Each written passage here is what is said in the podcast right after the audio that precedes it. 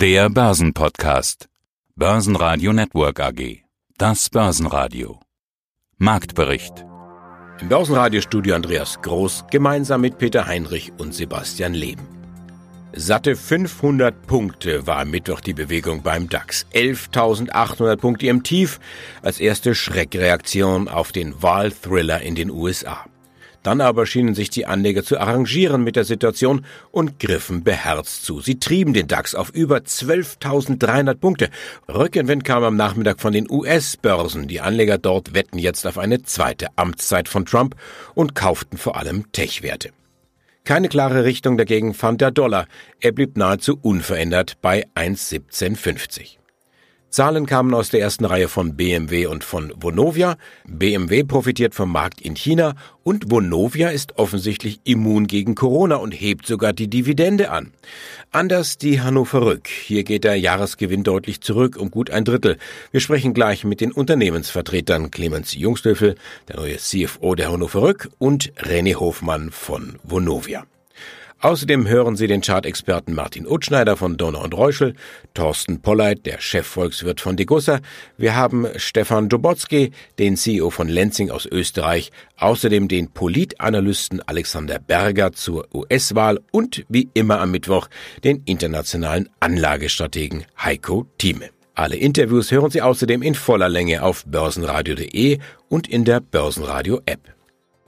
Heiko Thieme, globaler Anlagestratege. We will win this. And as far as I'm concerned, we already have won this sagt Donald Trump zur Wahl. Auch wenn das endgültige Ergebnis noch gar nicht bekannt ist. Also er gibt vorab bekannt, ich habe die Wahl gewonnen. Joe Biden sagt, it's not my place or Donald Trump's place to declare who's won this election. This is the decision of the American people, Herr Thieme. Es ist passiert, was einige vorweg vermutet haben. Donald Trump erklärt sich zum Gewinner der Wahl und will wohl auch alles andere nicht anerkennen. Da ist schon von unterschiedlichen Rechtsstreitigkeiten die Rede, juristische Anfechtungen, Anfechtereien und so weiter. Aber er hat auch gute Chancen, auf ganz normalem Wege zu gewinnen, denn es sieht momentan nach einem Kopf-an-Kopf-Rennen aus. Jetzt zum Zeitpunkt, an dem wir sprechen, Mittwochmittag. Sie selbst sind ja nicht amerikanischer Staatsbürger, haben aber Jahrzehnte dort gelebt. Ihre Sympathien und Antipathien zu den beiden Kandidaten sind ja auch schon ja, hinreichend erklärt worden bei uns im Heiko Thieme Club, würde ich mal sagen. Wie bewerten Sie das, was da jetzt gerade passiert?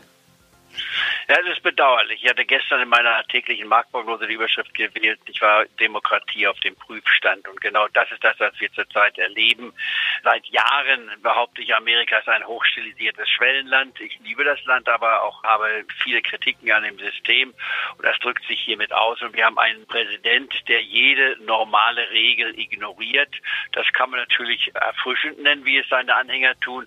Aber bei mir hört es auf, wenn jemand so permanent spricht, 20.000 Mal seit Amtsantritt nicht mal lügt. Denn wie wollen wir unsere Jugend erziehen, irgendwelche Ideale vorgeben, wenn man das Sprichwort hat, der Mensch, der einmal lügt, dem glaubt man nicht, wenn er auch dann die Wahrheit spricht. Oder wenn ich in meinem Börsengeschäft sage, ich war meo pactum est, das heißt, mein Wort ist mein Vertrag. Ich brauche da keinen Juristen, der das noch schriftlich fixiert. Ich halte mich daran, was ich versprochen habe. Also das sind für mich ganz wesentliche Faktoren, um ein Leben zu führen. Hat mich auch Millionen gekostet, weil ich Menschen vertraut habe. Das nur nebenbei, aber ich würde es weiterhin so machen. Und Trump ist genau das Gegenteil. Für mich als Führer der westlichen Welt, das ist er ja als Präsident der Vereinigten Staaten, total daher unakzeptabel, dass er einige Entscheidungen getroffen hat, die richtig sind, Steuersenkung etc. etc., Bürokratie zu reduzieren, ist alles d'accord. Aber es kommt zum Schluss auf den Kern einer Person drauf an. Und da ist Trump meines Erachtens im Visier zu sehen mit einem der brutalsten Leute, die wir kennen im vergangenen Jahrhundert, ohne Namen zu nennen. Und da geht er sogar noch darüber hinaus in der Art der Methodik, die er hat. Und wie er heute schon seinen Wahlsieg erklärt, er ist jetzt bei den Ländern wie Pennsylvania zum Beispiel, da führt er nach den Stimmen, aber die Stimmen sollten noch nicht ausgezählt.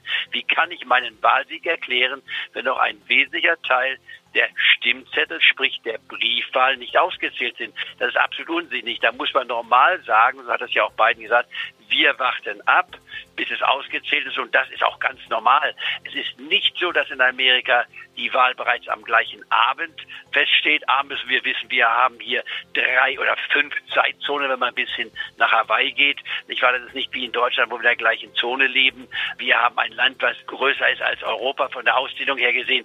Es ist gar nicht unnormal, dass das etwas dauert, sofern man darauf Wert legt, dass jede abgestimmte Stimme, das heißt jede legal abgegebene Stimme, auch berechnet wird. Denn das ist das Recht eines Bürgers, das fundamentale Grundrecht. Und deswegen meine ich, das Ergebnis ist in gewisser Weise eine Überraschung. Mein Name ist Alexander Berger von Daubenthaler und Sie, Vermögensverwaltung. Ich bin politischer Analyst und Geschäftsführer in unserer Firma. Jetzt sprechen wir mit dem politischen Analysten über den US-Wahlausgang, der völlig offen ist. Es ist alles möglich. Jetzt im Moment sozusagen, wir haben noch keinen Wahlsieger. Momentaufnahme letztendlich auch wie die Meinungsumfragen immer Momentaufnahmen waren. Alexander Berger, warum bitteschön lagen die Prognosen, die Umfragen wieder so dramatisch falsch? Ja, also es liegt an mehreren Punkten, aber es gab eigentlich eine ganz interessante andere Umfrage. Und zwar gab es eine Umfrage, würden Sie Ihrer eigenen Familie sagen, wenn Sie Trump wählen würden? Dann haben 70 Prozent gesagt, nein. Und das ist genau der Punkt, dass wahrscheinlich bei vielen Umfragen einfach viele auch gesagt haben, na, ich traue mich jetzt nicht zu sagen, dass ich Trump wähle. Und am Ende des Tages, wie wir jetzt sehen, ist es ein super spannendes Wahlergebnis, was wir noch nicht 100% wissen, aber es ist deutlich näher an Trump dran, wie ihm zuvor vermutet worden ist. Und generell ist es aber auch so, dass die Meinungsforscher natürlich auch hauptsächlich in den Städten auch Umfragen gestartet haben. Und da sehen wir auch jetzt schon in den ersten Ergebnissen, Amerika ist total gespalten. Ja, wenn wir die Breite anschauen, im Kern von den USA, dort ist eigentlich Trump der Gewinner. Und an den großen Städten und auch ja, Richtung den Küsten ist es eigentlich eher so, dass die Demokraten, also Biden, bisher vorne liegt. Was ist denn das eigentlich für ein Signal, wenn der amtierende Präsident sich am Morgen oder uns am Morgen, bei denen noch in der Nacht, als Wahlsieger erklärt, obwohl noch kräftig ausgezählt wird und gleichzeitig seinen politischen Gegnern Wahlbetrug vorwirft? Haben wir da schon die Verfassungskrise? Also Ja, könnte man so meinen als Europäer. Aber sag ich mal, wenn man, ich habe es mir auch mit angeschaut, für Trump war das ja relativ zurückhaltend, darf ich mal so sagen. Biden hat ja eine halbe Stunde davor, hat er auch gesagt, wir sind auf dem Weg zum Sieg. Also er hat es deutlich diplomatischer, wie er ja auch ist, Biden natürlich auch kundgetan, Trump natürlich auf seine holprigen Art hat mehr oder weniger gesagt, er ist der Gewinner. Und dann, also wenn es nicht so sein sollte, können wir davon ausgehen, dann werden die Briefwähler erstmal hier noch angezählt. Das ist natürlich auch historisch betrachtet, äh, auch die Demokraten machen, haben das immer wieder gemacht, wenn es knapp war. Man darf nicht den Verlierer zeigen. Ne? Also man sagt erstmal, man ist der Gewinner und wenn es dann anders ist, ist man ja sowieso, ich sage jetzt mal, weg vom Fenster. Und so ist auch die Taktik natürlich von Trump und auch von seinem Wahlteam im Hintergrund. Die Schlusskurse an diesem denkwürdigen Tag. Der DAX legt am Ende 2% zu. Schlusskurs 12.324 Punkte. Noch besser der MDAX plus 2,5%. 27.241 Punkte hier der Schlusskurs. Und in Wien der ATX unverändert bei 2.146 Punkte. Schönen guten Tag, mein Name ist Martin Utschneider. Ich leite die technische Analyse beim Bankhaus Donner und Reusche. Was wollen denn die Börsen eigentlich? Wollten sie vorher Biden oder wollten sie Trump? Auch selbst bei Journalisten gibt es ja unterschiedliche Aussagen. Die Gefahr einer roten Fata Morgana schwebt ja auch durch die Medien. In dem schwachen Gesamtmarkt spiegelt sich ja die sinkende Wahrscheinlichkeit für ein gewaltiges Konjunkturpaket unter einem Präsidenten Biden. Anscheinend dürfte Trump bei Trump die Hilfen deutlich geringer ausfallen für die USA. Ja, was wünscht sich die Börse? Die Börse wünscht sich, ich sage es jetzt mal ganz, ganz provokant, weder den einen noch den anderen. Die Börse wünscht sich niedrige Zinsen und Liquidität. Da hat Jerome Powell, also der ja gar nicht für das Präsidentschaft kandidiert hat, aber hier hat Jerome Powell ja schon vor Wochen die Richtung vorgegeben. Dynamisches Inflationsziel, weiterhin niedrige Zinsen und damit hohe Liquidität, natürlich gepaart mit an der Börse gehegt natürlich weiterhin die Hoffnung auf Konjunkturpakete. Aber im Moment ist es so, also es sieht ja im Moment pro Trump aus und die Börsen reagieren positiv. Also es ist genau die gleiche Frage, die man sich vor vier Jahren gestellt hat, ob Trump oder Hillary Clinton besser für die Börse ist. Der Börse ist es im Endeffekt egal. Es ist ein Drang nach oben zu spüren. Das war auch schon vor der Wahl. Jetzt waren kurzfristige ja, Konsolidierungsrückgänge vor allem beim Nasdaq und auch beim DAX und beim S&P zu spüren. Aber die Börse wird ihr Leben weiterführen, unter welchem Präsidenten auch immer, solange wir ein demokratisches, solange wir eine soziale bzw. eine Marktwirtschaft haben, ist der Börse es eigentlich egal, wer im Oval Office sitzt. Stefan Dobotsky, CEO der Lenzing AG. Schönen guten Tag. Ja, und bevor wir über Ihre Zahlen sprechen, Herr Dobotsky, die Frage an Sie, wie haben Sie den islamistischen Terrorangriff in Wien wahrgenommen? Österreich steht unter Schockstarre. Wie geht es Ihnen? Ähm, danke der Nachfrage. Es war in der Tat ein schockierendes Erlebnis. Ich war persönlich und die Lenzing sind jetzt nicht in unmittelbarer Umgebung von Wien. Aber A sind meine Kinder, die wohnen nicht mal einen Kilometer entfernt von dem Platz, wo das passiert ist. Und ich glaube, ganz Österreich ist in der Tat geschockt und ich glaube, wir brauchen als äh, jeder von uns und als Land jetzt Zeit, das auch aufzuarbeiten, einzuordnen und die Schlüsse daraus zu ziehen. Aber ich, was ich merke von den Gesprächen, die ich hatte, es ist gleichzeitig auch das Bewusstsein, in solchen Zeiten muss man solidarischer sein denn je, um sich nicht irgendwie auseinanderdividieren zu lassen und irgendwie Schuldige zu suchen und zu sagen, die eine Gruppe ja, die andere nein, sondern einfach zusammenhalten und das Ganze gemeinsam aufarbeiten. Aber es ist ein schreckliches Erlebnis. Jetzt ähm, fand ja dieser Angriff statt, als die Menschen nochmal feiern wollten vor der nächtlichen Ausgangssperre. Das ist ja auch ganz was Besonderes, ein sehr kräftiger Eingriff. Der Corona-Lockdown bei Ihnen in Österreich ja noch eine Spur härter als bei uns in Deutschland. Wie sehr wird das Ihr Geschäft berühren in Zukunft? Haben Sie da schon eine Einschätzung? Die Lansing war schon über die letzten Monate sicherlich von dem Thema Covid-19 sehr betroffen, weil die gesamte textile Wertschöpfungskette aber vor allem natürlich auch der, die Nachfrage nach Textilien durch die Pandemie beeinflusst war. Der Lockdown in Österreich per se wird uns jetzt weniger beeinflussen. Ich glaube, wir sind jetzt äh, operativ gut vorbereitet, aber was wir natürlich mit Argusaugen beobachten, ist, inwiefern der Lockdown in Gesamteuropa und dann vielleicht auch zukünftig in anderen Teilen der Welt nicht wiederum zu einer Abnahme der Nachfrage führen könnte.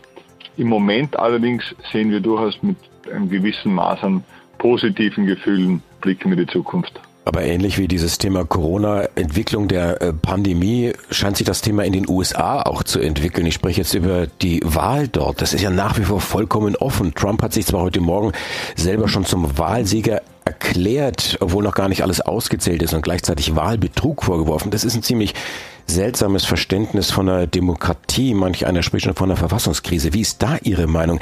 Kann das dann auch irgendwann Ihr Geschäft berühren? Na, es ist sicherlich eine polarisierte Welt, die versucht, sich abzuschotten, wo Länder versuchen, gegen andere zu agieren. Das ist für Handel im Allgemeinen und auch für Lansing im Speziellen sicherlich nicht dienlich.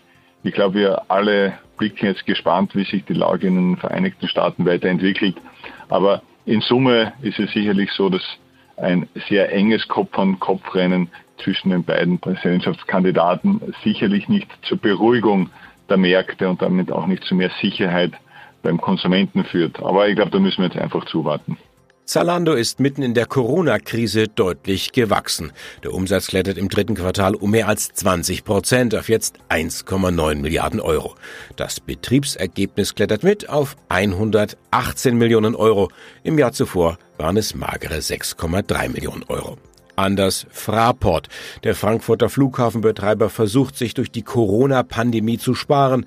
Es bleibt ein mageres operatives Ergebnis von knapp 52 Millionen Euro ein Rückgang von 95 Prozent. Mein Name ist Clemens Jungstüffel und ich bin seit dem 1. Oktober diesen Jahres der Finanzvorstand der Hannover Rück. Noch ein bisschen erweiternd zu Ihrer Vorstellung. Sie sind quasi der Nachfolger. Ihr Vorgänger Roland Vogel wechselte in den Ruhestand. Kurz zu Ihrer Vita. Sie sind Wirtschaftsprüfer, Steuerberater sowie gelernter Versicherungskaufmann, waren bei KPMG und Vorstand der HDI. Was haben Sie denn alles noch gemacht? Was ist so Ihr Spezialgebiet? Ja, wie Sie richtig ausgeführt haben, Herr Heinrich, äh, in der Tat bin ich äh, mit Versicherungen aufgewachsen, zu Hause aufgewachsen tatsächlich. Das liegt daran, dass mein Vater und mein Großvater eine Versicherungsagentur hatten. Daher gab es dann für mich auch keinen Ausweg, wie Sie zu Recht angemerkt haben. Ich habe Versicherungskaufmann gelernt äh, und bin sozusagen dann über die KPMG in der Versicherungs- und Rückversicherungsbranche gelandet. Wie gesagt, das waren so die, die Schwerpunkte meiner Tätigkeit, auch bei KPMG im Wesentlichen Versicherungsunternehmen betreut. Kommen wir zur aktuellen Q3-Bilanz der Hannover Rück. Corona-Auswirkungen überall, natürlich auch beim Rückversicherer. Was waren denn bisher die Auswirkungen bei der Hannover Rück durch Covid und wie hoch waren die Schäden bisher 2020 in der Bilanz? Ja, die Auswirkungen würde ich differenziert betrachten nach Schadenrückversicherung und Personenrückversicherung. Sie wissen, das sind unsere Geschäftszweige, in denen wir direkt betroffen sind. Dann ergeben sich natürlich noch mittelbare Auswirkungen über den Kapitalmarkt, natürlich auch auf unsere Kapitalanlagen. Aber in der Schadenrückversicherung kann man sagen, sehen wir vor allem Exponierungen im Bereich der Deckungen für Betriebsunterbrechungen, dann die Veranstaltungsausfälle sowie erwartete Schäden in Kredit und Kaution durch Firmeninsolvenzen zum Beispiel. In der Personenrückversicherung zeichnet sich ab, dass wir hier Sterblichkeiten beobachten, insbesondere in unseren wesentlichen Märkten in den USA und in UK. Hier ist sicherlich der, der weitere Verlauf noch abzuwarten. Aber das sind so die im Wesentlichen betroffenen Bereiche. In der Schadenrückversicherung haben wir dafür per 30.09.2020 insgesamt eine Vorsorge von 700 Millionen Euro getroffen. Die belief sich im zweiten Quartal noch auf 600 Millionen Euro. Hier haben wir noch also nochmal leicht Vorsorge äh, getroffen, auch im dritten Quartal von 100 Millionen Euro. Selbiges auf der Lebensrückversicherungsseite, auf der Personenrückversicherung. Hier hatten wir im zweiten Quartal ungefähr 60 Millionen veranschlagt und diese Vorsorge haben wir jetzt auf 160 Millionen Euro erhöht. Mein Name ist René Hoffmann, ich bin verantwortlich für Investor Relations bei der Vonovia. Ja, und die Vonovia hat die Corona-Pandemie offensichtlich bislang sehr robust überstanden. Das operative Ergebnis liegt nach neun Monaten, die Zahlen schauen wir uns jetzt an, bei über einer Milliarde Euro. Das ist ein Plus von knapp neun Prozent. Sie schreiben in Ihrer Präsentation trotz Corona diese Zahlen. Wie wäre denn das Ergebnis ohne Corona? Ehrlich gesagt wäre das Ergebnis nur marginal anders. Wir hätten ein wenig mehr Modernisierungen durchführen können. Da sind wir einfach auf der Zeitschiene ein bisschen ins Hintertreffen geraten mussten. Also einige Projekte, vor allem während des ersten Lockdowns, ein wenig auf der Zeitachse nach hinten schieben. Das ist aber nichts, was groß ins Gewicht fällt. Und insofern würde ich sagen, ohne Corona würden die Zahlen praktisch genauso aussehen. Das heißt, das Geschäft ist im Grunde genommen immun gegen Corona. Das ist ja fast schon ein schönes Wortspiel, immun in diesem Zusammenhang, genau.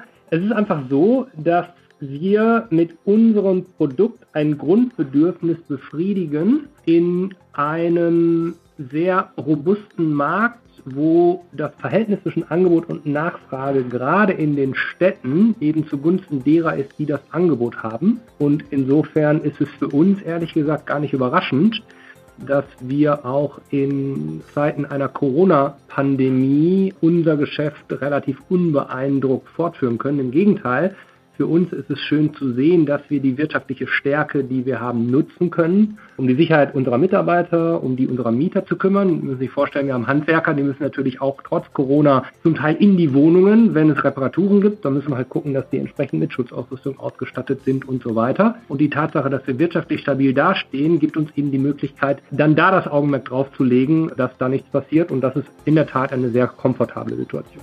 Und der Dreh- und Angelpunkt, um wirtschaftlich gut dazustehen, dass die Mieteinnahmen, haben wir uns angeguckt, steigen noch einmal um 12 Prozent auf 1,7 Milliarden Euro.